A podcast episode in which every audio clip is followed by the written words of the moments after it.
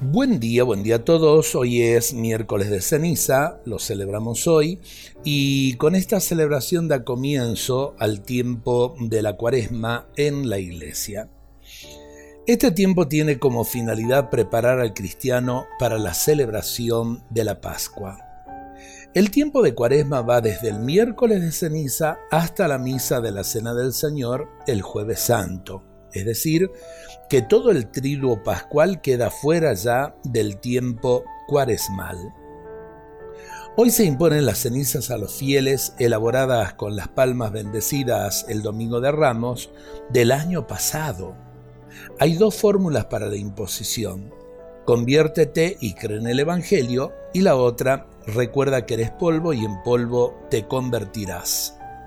Las dos apuntan a hacer tomar conciencia al hombre de la precariedad de su existencia en la tierra y la necesidad de la conversión del corazón a Dios.